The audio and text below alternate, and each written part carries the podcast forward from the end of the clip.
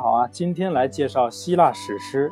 希腊史诗又牵涉希腊神话，诸位今后不一定有机会去读史诗啊。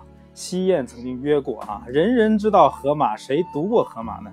是吧？这层象征很有意义啊。人所崇拜的东西，常是他们不知道的东西啊。知道了就失去神秘感，也就不太去崇拜它了，是吧？在座谁读过希腊荷马史诗？啊，谁读过《伊利亚特》《奥德赛》？读过吗？没有啊啊，在座只有玉聪女士读过这个希腊史诗啊，这个这个荷马史诗，这嗯，其实你看其他的这位各位各地来的学者没有一个读过的啊，尤其大陆来的艺术家没有一个读过啊。其实中国有非常好的译本啊，就说我人人都知道荷马，没有人读过荷马，就类似于很多人都反对共产党，但是没有人真正读过《共产党宣言》。很多人说《人民日报》是坨狗屎，早就该倒倒闭了。但是很少有人看过真正《人民日报》在写什么。人人民日报每天的版面有一共有多少版，他们都不知道。而且除了这个啊，人人都有偏见，比如说对现在直播的一些偏见，对海麦的一些偏见啊，对美国、日本的一些偏见，觉得是垃圾国家，是我们的敌对国家，他都没有去过。基本上说这些话的人，护照护照基本上是一张白纸，都是空白的，反而会妄下一些断语啊，是吧？那荷马呢，是被一个被架空的诗人啊，世界四大诗人荷马为首啊，其次就是意大利的但丁啊，英国的莎士比亚，完了就是德国的歌德。现在我们假定有荷马啊，假定这个人是存在的。荷马留下了两部书，《伊利亚特》啊和《奥德赛》。那《伊利亚特》呢比较阳刚，《奥德赛》呢是比较阴柔的啊。《伊利亚特》讲了漫长的战争，而《奥德赛》讲的是漫长的奇迹，到后世都成了中，成为这个经典啊。在中国呢，《诗经》啊本来不是经，后来成了经典。《离骚》呢，后世称《离骚经》，西方也是如此啊，慢慢变经典了，就变成一个经了啊，好神奇。中国常约常有那个诗约啊，其实呢，这个诗本来写的是爱情，到后来被奉为经啊。皇帝听说是经啊，也得买诗的账啊。圣经也是一些故事，后来成了经典，所以加了一个经字，是吧？这个古希腊人呢，称荷马是诗人，诗人就是荷马。啊，就就好像我们中国人称孔丘为子啊，一说子曰啊，孔也不用称了，一说子就知道说的是孔子。啊，那欧洲人称新旧约为书啊，一说诗，一说书就是新约旧约啊，都不用提他具体名字是什么了。诗人、子、书啊，都是最高的尊称，因为你看荷马一个人就代表了诗人，那诗人就专指是荷马，这是非常高的尊尊称，是吧？荷马地位这么高呢，是有缘由的。西方人曾经说过，如果没有荷马，以后就不会有但丁，不会有维吉尔，不会有米尔顿。这两部史诗的影响呢，永久伟大。试想，如果荷马瞎了啊，一时恼火跳海死了，既谈不上壮烈牺牲，也没有留下什么诗。所以说呢，不死而殉道比死而殉道难得多啊。老舍先生啊，其实啊，我不能说这个例子啊，因为当现在的人没有体会到当事人经历那种痛苦，完人自杀真的是有原因，真的是扛不住了。但是呢，我说。不死而殉道比死而殉道难得多，嗯，因为你会留下很多东西，坚持信念会做出不一样的事情，是吧？希腊史诗中的奥德修斯呢？啊，在拉丁名啊，拉丁语啊，就是罗马那边称为尤里西斯，其实都是一样的啊，因为我们知道罗马神话基本上是照搬的希腊神话，那主要代表着智慧谋略，那海伦呢则代表美，古代有游吟诗人、行吟诗人。可能不识字，能唱能弹，唱的都是历史故事，景象仿佛天造地设，非如此不可。河马呢，其实现代人的印象，他是一个多胡子，而且是个瞎子，一村一村的进行游唱，跟我们现在吉普赛人啊，现在没有吉普赛人了，走街串巷的卖艺人差不多。当时呢，游吟游吟诗人非常多，河马最优秀，其他诗人呢渐渐被历史淘汰了，但只有河马这个名字留下来了。比如说，我们知道近代的很多书法家，书法家不知凡几啊，非常非常的多。但历史唯圣王羲之啊，一篇《兰亭集序》流扬流传千古。其实啊，不只是王羲之，还有他儿子王献之啊。而最伟大的诗人是个瞎子啊，上帝的作品将最伟大的诗人弄瞎，而使最伟大的音乐家耳聋，这都是上帝通常玩的这种伎俩。我们知道最伟大的音乐家贝多芬嘛，其实后来就变成聋子了，但是他依然写出了很多非常优美的音乐作品。那《伊利亚特》呢，讲的主要是特洛伊战争的故事。话说这个珀留斯和忒提斯呢结婚的时候呢，大宴众神，唯独没有请女神厄里斯。这个厄里斯呢，其实是一个纷争女神啊，主宰着这个聚合和分离。那厄里斯呢就非常的生气呀，于是呢出毒计报复啊，以阳谋出啊，这并不是什么阴谋，其实是一个很光明正大的一个计谋。他就在自己做了一个金苹果啊，金苹果上刻了几个字，献给最美丽的人啊，然后就在你们在吃饭的时候扔酱宴席啊，众人就开始抢。那我们知道有三个最美丽的女神，朱呃天后朱诺啊，智慧女神雅典娜，爱神维纳斯啊，他们就开始争抢啊。宙斯说：“女人之美得有男人评啊，你们自己说自己美那不行。虽然你们在天空中是最美的三个人了，那三女人呢就去人间找了一个最帅的小伙子啊，帕里斯王子啊，这个帕 Paris 现在就是巴黎的名字的由来啊。三女神找到他接受评价啊。朱诺对王子说：然。”你要选我，给你荣耀。雅典娜说：“然啊，就是然，就是如果你选我啊，就给你财产啊。”这个维纳斯笑而不语啊，然后最后说了一句：“如果你给我，我给你情人啊，给你天下最美的女人。”那王子就非常高兴了，说：“嗯，维纳斯是最美的。”维纳斯得到了金苹果，从此呢，朱诺和雅典娜成为了王子的敌人，长期争斗就由此而开始啊。是，其实就是女人之间的比比美的这种嫉妒心在作祟，然后。展开了一个漫长的战争。那维纳斯呢，答应了王子得到情人，就请王子去了斯巴达国。国王莫涅拉俄斯呢，不知其来意，反而盛情款待。他的王后呢是海伦，非常非常的美，是天下第一大美人。于是呢，趁这个莫涅拉俄斯出差，于是就跟王子一见钟情，私奔了，同归特洛伊。那莫涅阿俄斯呢，当然就大怒了，与其兄阿伽门农征集希腊各邦军队，兴师讨伐特洛伊，誓言夺回海伦。老婆被抢了，肯定心里很不爽。而他这个大表哥阿伽门农呢，也是希腊各城邦的一个领袖。那其实他有点像，呃，《笑傲江湖》里面的岳不群啊，一心想当武林盟主，正好正好这个机会来了，就带着很多城邦的城主去讨伐啊。然后呢，呃，一师既发，各邦将领如。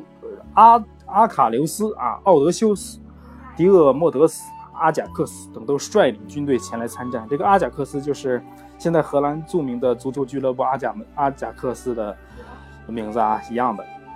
呃，希腊不是欧欧洲有很多东西都是用的希腊神话里的名字啊。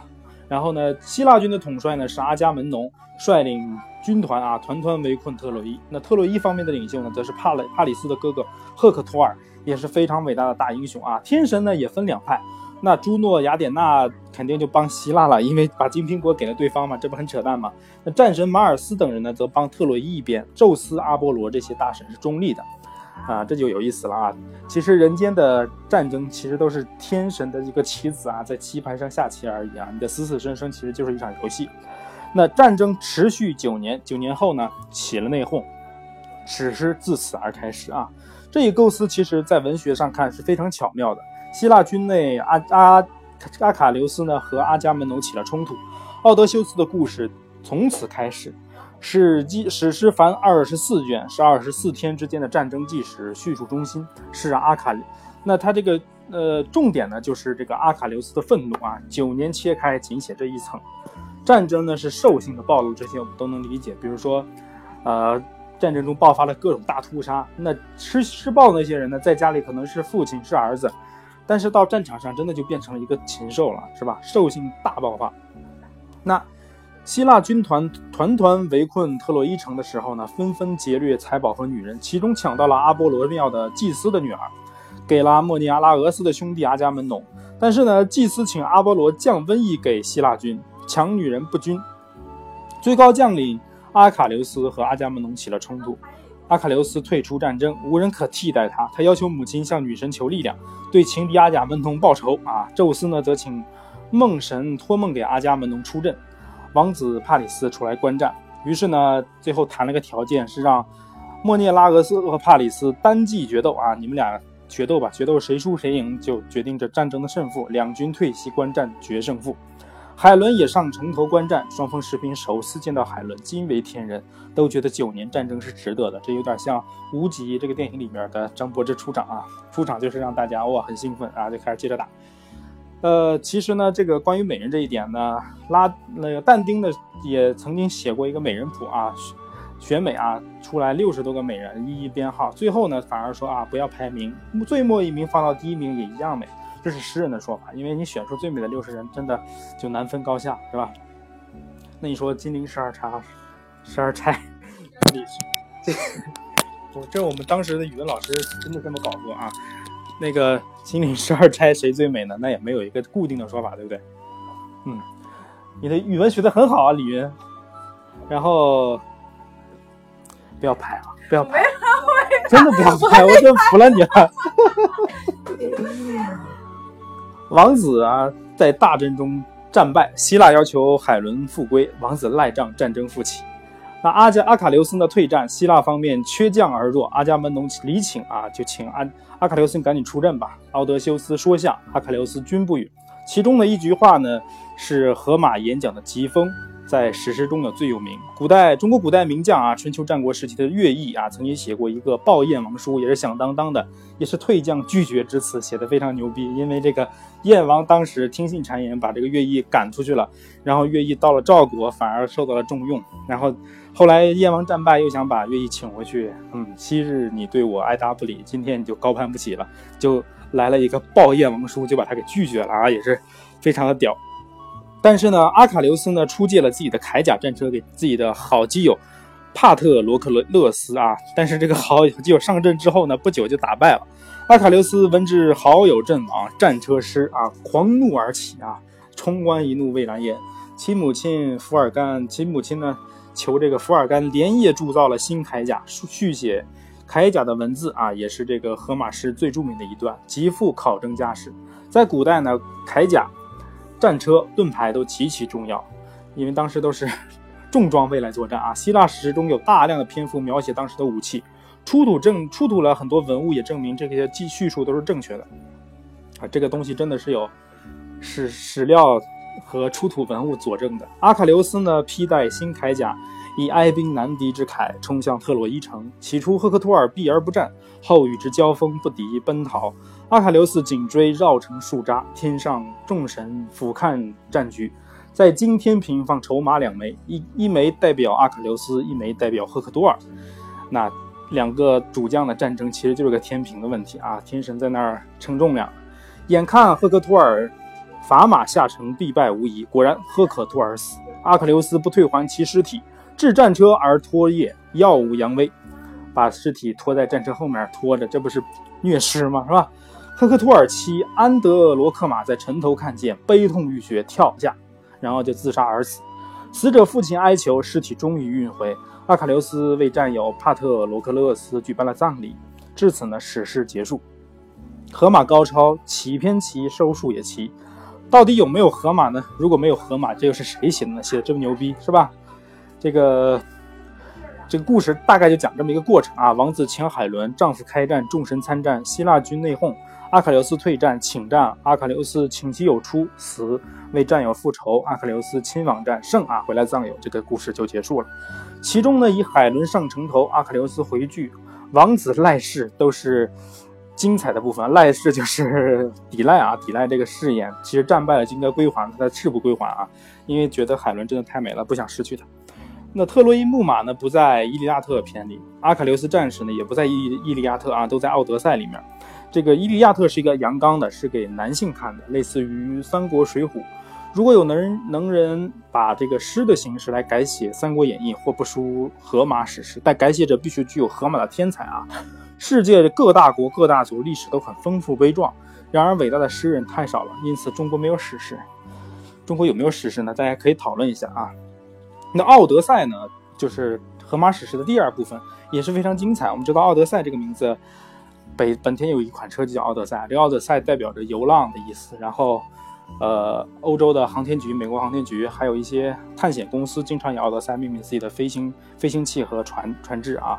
奥德赛呢，叙述了特洛伊城落陷之后呢，希腊全胜，然后海伦呢回来了，其他英雄陆续回归，唯有奥德修斯呢，在归途中历经各地，多年啊，历经艰难困苦，漂流回家的过程啊，其实只有十年的时间。没有暴力的战争，没有震撼人心的描写。奥德赛是女性的、温和的、富人情味的，因此有后人判断呢，这个《伊利亚特》和《奥德赛》写于两个时代，后者在较后的较文明时代，但也有人坚信两者皆出于荷马之手。前者呢是诗人生活颠沛颠簸激烈时所作，后者呢则是静穆的晚年所作。又有人认为呢，《伊利亚特》是男性写的，《奥德赛》是女性写的，啊，我都不太信服。这我我幸福信相信并服气的幸福啊。里这两部史诗都是二十四卷，《奥德赛》呢分得更细致，六部，每部四卷，共二十四卷。首部来介绍的是奥德修斯家里啊，妻子久等，丈夫不归，求婚者纷至，难以应付，儿子的出往寻父，老公不回来，肯定有很多来啊，这个拍寡妇门挖绝户坟，就是这些人啊。第二部呢，叫什么？第二部呢，叙述了奥德修斯离开了仙女卡吕普索到海王国。第三部分呢，写的是在海王国，奥德修斯讲述从前的冒险故事。这一段非常精彩，他讲述了自己过去十年以倒叙的方式来讲完了整个故事。第四部呢，写到回到伊萨卡，伊萨卡这个地方啊，如果大家去过纽约的话，知道纽约有个镇就叫伊萨卡。那希腊的西部奥尼奥尼亚海里面应该有一个群岛叫做伊萨卡群岛啊。他这个奥德修斯回到伊萨卡地方呢，与此相会。第五部分呢，奥德修斯假扮乞丐回家，识人不识，可用智谋。第六部写与子联合，求杀死了求婚者，与其复佛复合。鉴于大家都很忙啊，而且要忙到老，不能详谈荷马史诗，只略述一遍。众神聚会，波塞冬不在，为什么呢？因为奥德修斯曾经杀死了波塞冬的儿子，故波塞冬不来。雅典娜求情，请他让奥德修斯回，啊，因为这个奥德修斯跟雅典娜的关系非同一般啊。但问题是呢，奥德修斯在仙岛上与卡吕普索这个仙女当时相爱，不舍他回，故先得说服仙女放了奥德修斯，让他回来。其实呢，奥德修斯家里呢，求婚者络绎不绝，在他家饮酒作乐，几耗尽家产啊。因为你想，你当家人不在，家里就那点积蓄，每天吃吃喝喝的。能不把家产败光吗？反正又不是自己的钱，不是自己的酒。那，呃，于是呢，雅典娜就变成了奥德修斯家的老友，怂恿奥德修斯的儿子忒勒马克思啊，来寻找自己的父亲啊。忒勒马克思也是个马克思啊。子问父有莫涅阿俄斯，莫涅拉俄斯款待忒勒马克思。见海伦在场，谈起了当年的战争啊，这是忆往昔峥嵘岁月稠啊啊，金戈铁马，气吞万里如虎，是一是一个美妙的篇章。然后呢，莫尼阿拉俄斯告诉奥德修斯之子啊，你的父亲到底在何处？这个时候呢，仙女已经放走了奥德修斯，奥德修斯造木筏出海，上归途，眼见中途必经海王国，被海神波塞冬遇见，海神波塞冬怒其不归，使木筏碎，奥德修斯落海，两周以后浮回海王国。那雅典娜呢？又求海王国公主救奥德赛，救奥德修斯啊！这个公主就救了他，然后善待国王，又看中奥德修斯，款待饮酒听歌，啊，这大家都很了解啊，跟唱洗个澡唱个 KTV 一样的啊。唱到了特洛伊战争，写法高明啊，然后就唱到了木马工程。其实这个我们知道有点历史知识的都知道，当时的木马计呢是奥德修斯想出来的嘛，是吧？这个奥德斯修斯感动下泪啊，讲的原来都是我当年的英勇事件啊，非常的感动。王很诧异啊，问何故？奥德修斯便告诉自己是谁，趁此呢说出了十年漂泊经历啊，这是非常高明的一种写作手法，收放自如，不用自己把所有的过程写一遍啊，只把重点的情节写出来，然后中间穿插那些历史回忆，闪回的写作方法哈，有点像《辛巴达历险记》的这么一个。历险桥段就由此展开了。奥德修斯说呢，他和同伴被风俘到了某地啊，这个地方的国人呢仅是莲花，外人吃呢则则失记忆。奥德修斯呢不吃啊，奥德修斯大概是吃肉的，不吃这些莲花，然后呢就保存了记忆。又到了塞勒斯国，国不耕种，互不相助啊，食野果。奥德修斯又到一岛，岛无船，岛中人从未到过异地啊，到过别的地方。又一独眼巨人，专门吃人。那巨人呢，实为波塞冬之子奥德修斯，以鬼以以嘴灌醉巨人，盲其另一只眼，抱羊逃出，一共就独眼啊，就就就剩一只眼了。这个时候又把他另一只眼给干瞎了，就彻底成盲人了啊！抱羊逃出，抱了羊干嘛呢？你逃出来总得吃东西吧，是吧？喝羊喝点奶吧，是吧？抱个羊有用。那巨人求其父报仇，就找波塞冬啊！你看你这儿子本身就剩一只眼睛了，别人还把这唯一只眼睛弄瞎了。然后去找他去报仇啊！从此呢，就跟海神波塞冬结下了梁子。奥德修斯呢，至艾俄洛斯所居住的岛，四面铜墙围，岛主好客，临别有礼啊，送了一个皮袋子啊。这个岛主跟桃花岛主一样啊，非常热情好客啊。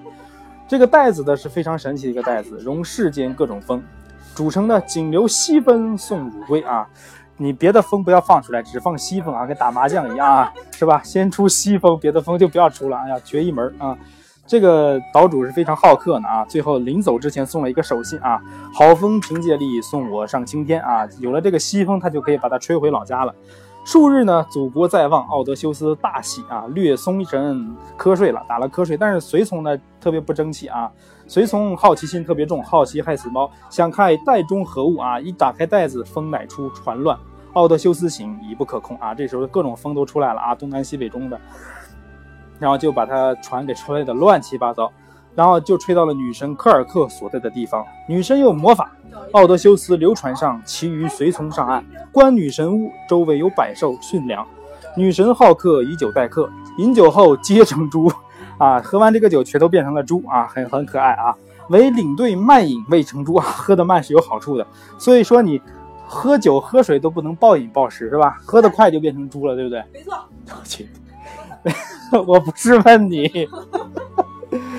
啊！告诉逃回之后，告诉了奥德修斯。奥德修斯设计救他，找到了赫尔墨斯女神啊，不是赫尔墨斯女男神啊，赫尔墨斯就是他的罗马名字，叫做莫丘利啊。赫尔墨斯翻译成英语就是 Hermes，大家都知道啊，有个奢侈品品牌叫爱马仕，就是他的名字是吧？啊，你知道的太多了。那。罗他的罗马名莫丘利呢也很有讲究啊，莫莫丘利的英文名叫做 Mercury，就是水星的名字，因为他是一个风神和信息信息之神，所以他转速特别快。而九大行星里面转速最快的就是水星，所以他就叫 Mercury 啊。是的，神呢给了奥德修斯黑镜白花啊，这个莫丘利比较可怜他啊，给了他一个黑镜黑色的镜。白色的花的一个小植物啊，是奥德修斯拿着这个花到了女神家里，带着这个花就不会变成猪了，是吧？因为这个稀有猛虎，细嗅蔷薇，这个带着这个猪 闻到这个花，大概也不敢好那个，也比较被吸引啊。好像这个例子讲的不太对啊，没有什么没有什么相关联啊，对不起，忘了这个例子。奥德修斯往科尔克之啊，善待以二十一株反人形还奥德修斯。奥德斯奥德修斯索性住下一年，或与女神相爱。前两天还是仇人啊，住了一年就成爱人了啊！这相爱相杀的，嗯，非常的神奇。奥德修斯后来往死国啊去了，死死后的国度啊，这不就是地狱吗？该国有先知，奥德修斯见到了已死的母亲，又见特洛伊战争中死去的柱将，又谈战争啊，这里面也是一个非常壮丽的篇章。后来呢，奥德修斯又离开死国，回科尔喀处啊。女生告知旅途别，途中遇岛有歌者，闻歌而不思归。这个歌者就是我们那个赛人嘛，然后是吧？应该是赛人，就是星巴克咖啡的 logo 啊。奥德修斯越歌岛而去，遇窄谷啊，有一边有漩涡，另一边有海妖斯库拉住着。入漩涡船没，不入漩涡则被妖吃。奥德修斯自知不敌漩涡，是敌妖。肯定扛不过这个漩涡，那就试试这个妖怪吧。是六个水手被妖逮啊，越逮奥德修斯越逃。听身后六水手呼其名，奥德修斯以为所有艰难中此处最悲伤，见死而不救啊。那都是以往跟自己同甘共苦的战友啊，一直一一起出生入死呢。我想他逃跑了之后呢，多少年午夜梦回还会回忆到这个场景啊。他因为他亲手放弃了自己的六个好伙伴。过海峡至美离岛，有神牛奥德修斯同伴饥饿，在神牛时，宙斯要惩罚杀牛者啊，雷电交加，众人淹死，围上奥德修斯。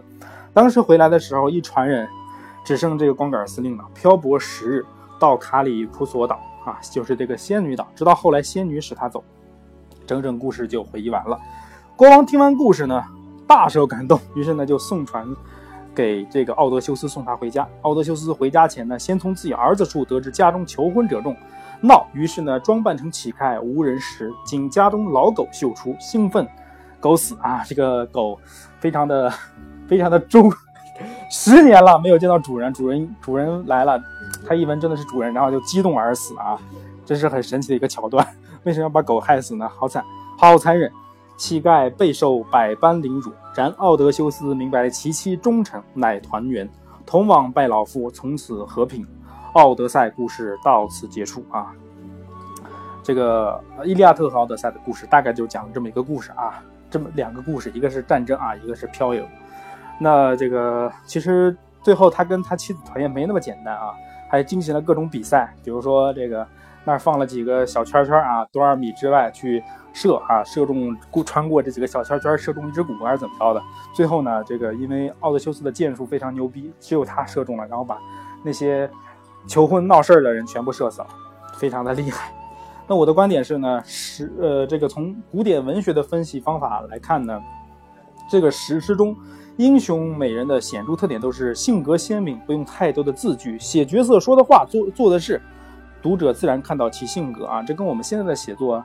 很多文学垃圾截然不同。现在很多人特别喜欢用特别华丽的形容词，但其实往往好的作品是没有那么华丽的词藻的哈。你直接说这个角色要说什么话、做什么事，从他的言谈举止中就能看到他的性格。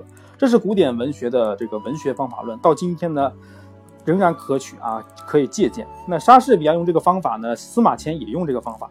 古法当然不是唯一的，但却是最好的。用这种手法呢，看其他文学啊，凡大品。均无赘述，近世的文学描写呢太赘。所谓大手笔史诗式就是这个意思啊。希腊的传统正是最佳典范。其次呢，荷马史诗的神和人既有性格上的相通，又有凡尘与天体的差异，这差异分明是诗人设计的。然而呢，极令人信服，这又是希腊的一个好好典范啊，至今值得人体会借鉴啊。呃，这个人和神其实真的是相通的啊，在尤其在希腊神话里面，那。天使也是各有性格的，不像我们这里面啊，全都道貌岸然啊，这个高高在上。人类呢有童年，各民族各自有童年。希腊这段孩童呢，希腊这个孩童呢是最健康，他不是神童，很正常，很活泼。故荷马史诗是人类健康活泼时期的诗。所谓荷马史诗风格，可列如下四个特点：迅速、直接、明白、壮丽。这四个特点，若读原文更感亲切啊，那更感。可感更切啊！任何译文均可传达四特点中的两点啊。荷马喜用 similars 啊这个词，然后这个词的意思呢就是简洁的比喻啊，极直接不深奥，不暗示也成了传统。后来呢，几个文学大家维吉尔、米尔顿等史诗家呢都喜用简洁的比喻啊。有人统计《伊利亚特》直喻共有一百八十多处，《奥德赛》共有四十多处。如形容希腊奔赴前前进啊，如大火吞没森林。那匆忙的声音呢，如群鸟噪音；军队刮噪时呢，如苍蝇飞鸣；军败退时呢，如羊羊群奔散。四以诗比猛将啊，用了三十多次，如此呢，史诗显得辉煌啊。其实我觉得是这么一个原因，因为荷马是一个村子一个村子给老百姓唱歌，你要写的太高深、特别华丽的形容词，别人也听不懂，只能以这些动物、花鸟鱼虫来比喻，应该是这么解释啊。呃，荷马史诗不仅是文学，而且是文献。近世呢，希腊与周边国家发现了荷马所写的城邑器物均分批出土。比如说，迈锡尼发现了这个城墙和城门，还有国王的陵寝。那殉葬品中呢，竟然有《奥德赛》所记记记录的这个奥德赛奥德修斯用过的金胸针，都与史诗所载相符，可见真实性。这几千年的文学流传下来，原来都是很多都是被佐证是真的啊，不是一个神话传说。连这个阿喀琉斯的战车盾牌都找到了，特洛伊所在的海边发现了奥德赛所写的海王国有宏丽宫殿的残迹，由此断定呢史诗非虚构，而是实实际之记载。荷马呢是根据人类的世界而创造了一个荷马的世界，他所有的写作是根据现实来衍生出来这么一个宏大的故事。关于这个古代这个特洛伊这个城址的发现，也是一个非常伟大的事情啊。大家可以去看一部电影啊，讲的就是这个特洛伊城的发现，好像就叫特洛伊。然后写的是一九一九七十七零年代啊，七十年代，二十世纪七十年代，德国非常伟大的这么一个考古学家啊，海海因利希谢里曼发现特洛伊的这个故事啊，非常的感人的一部电影啊。然后呢，扯远一点啊，西方有个历史学家叫克罗齐啊，被我们称为是唯心史观。然后呢，克罗齐提出了艺术和历史有相似性，他说呢。艺术不是抒发观感快感的媒介，也不是自然事实的呈现，也不是形式关系系统的架构与享受啊。估计听也听不明白啊，大概就这么意思，大家可以回去反复听一下。他说呢，艺术是个体性的自觉的想象，艺术家观察并呈现了这种个体性。艺术不是情绪的活动，而是认知的活动。科学和艺术相反，科学要认知是普遍，要构建的是一般性概念。科学之间、概念之间要离它，要离定它。历史关系呢，则是以个体性的事实啊，全是个体性的。然后呢，所以要仔细对待事实，叙述事实，找出事实的前因后果，找出事实之间的关系。根据克罗齐的说法，历史并不在理解它的个体，而仅止于凝视、凝想那个客体。这种凝想、凝视、凝思，正是艺术家命定要来从事的活动。重复我的意思，就是那就是纳尔科索斯的活动啊，就是我们前面说过那个自恋的水仙花，一直盯着影子看啊。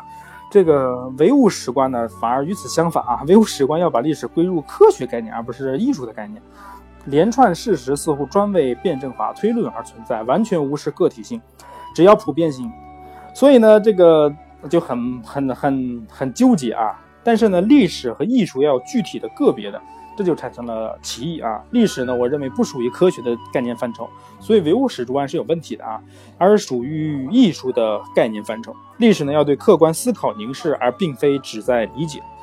这也正是艺术的课题啊！我不完全同意克罗齐的观点，但部分是对的。唯物史观呢，把历史拉到科学啊，这个克罗齐呢又把历史拉回了艺术。唯物史观呢，把历史看成了规律性啊，不看这个个体性啊，起初就是错的。为什么呢？因为历史的个体性呢，呃，只可做凝视关照啊，不可做成规律性。因为历史是没有规律的，很多事情发生都是非常随机的啊。你从唯物史观找规律，爱预言。而语言往往是不准确的，比如说当时欧洲人曾经预言这个工人啊会登上这个政治舞台，结果登上政治舞台反而是希特勒和纳粹党。那预言这个预言这个希拉里可能会夺得美国大选，结果最后出来啊，你通通通过这个各种新闻、各种历史推演啊，吹出来的结果完全是错的啊，结果是我们这个超级网红特朗普登上了美国大选的总统宝座啊。回到荷马。是对历史细碎性的影响，故史诗成为历史艺术的理想结合。克罗齐之说近乎荷马史诗，是否因荷马的方法，历史艺术两个概念可以等同起来呢？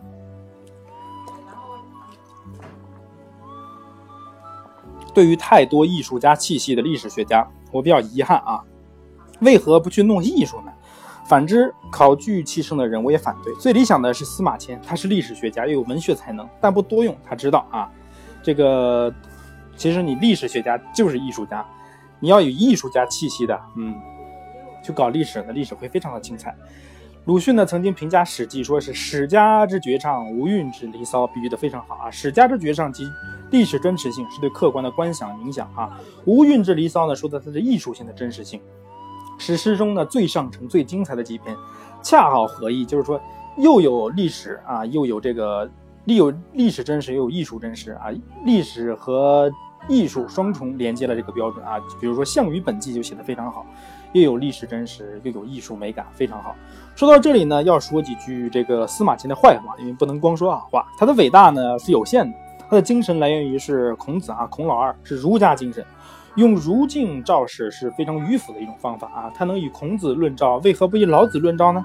试想，如果司马迁这面镜子不是孔牌，而是李牌啊，就是说他不搞儒家，搞道家，不是好政府主义，而是无政府主义，那么以这个司马迁的才华气度啊，则史记无可估量的伟大。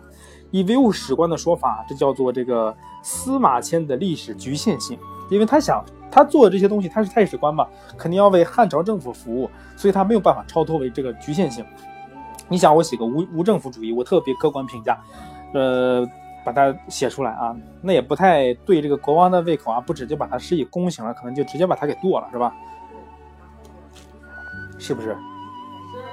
啊，再看鲁迅之评啊，过誉了一点，真的是过誉了啊，说的也没那么牛逼啊。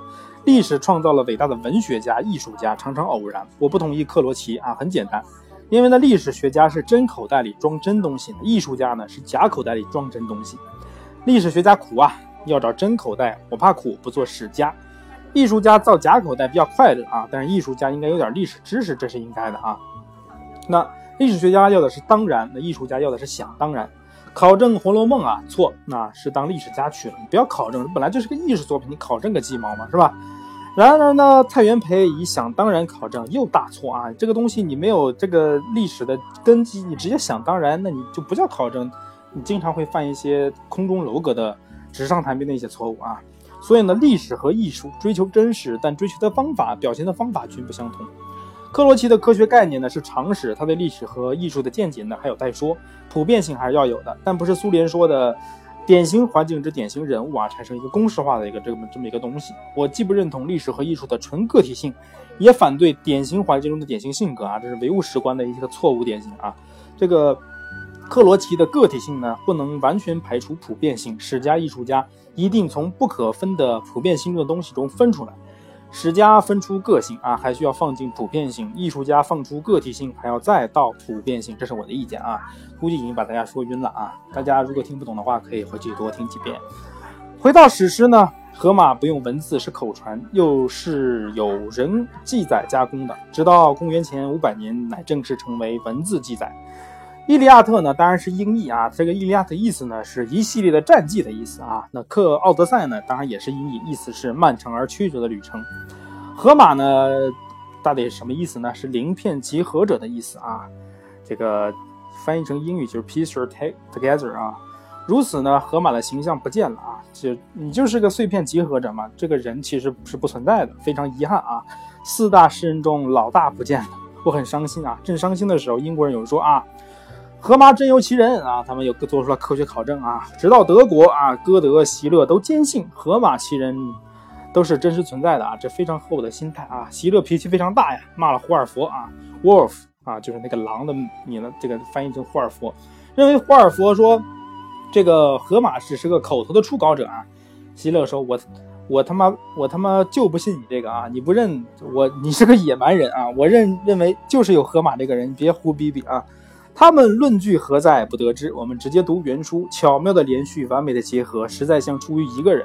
这个人呢，河马是一定有的，不一定叫河马啊，但这个人就是河马。他可能叫王马、李马，对不对？但是这个人是存在的。你们以后读荷马史诗啊，悄悄注意啊，每次战后都描写大吃大喝啊。这个希腊人真是健全诚实，因为为什么呢？吃饱喝足才能打仗啊！你以为中国人描写？不吃不喝就突然特别神勇，那是不存在的。但我们中国人觉得吃吃喝喝好像不太成体统啊，写战争才是正事儿，吃喝就不要写了啊。但其实呢，可见我们希腊人真是健全和诚实啊。打九年仗啊，不吃不喝怎么打得动啊？如果中国也有史诗啊，恐怕不会像荷马史诗那样去写吃喝的，是吧？今天我们讲课这个的时候啊，这个这么多听众啊，我们准备了鲨鱼宴啊，大家这个。听完这故事之后呢，可以去吃点鲨鱼，吃点水果啊。这个我们有吃有喝有有课，这就叫史诗风格啊。因为我们有吃的，对不对？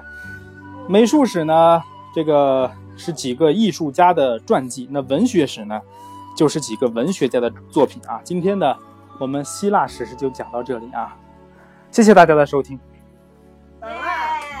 完了。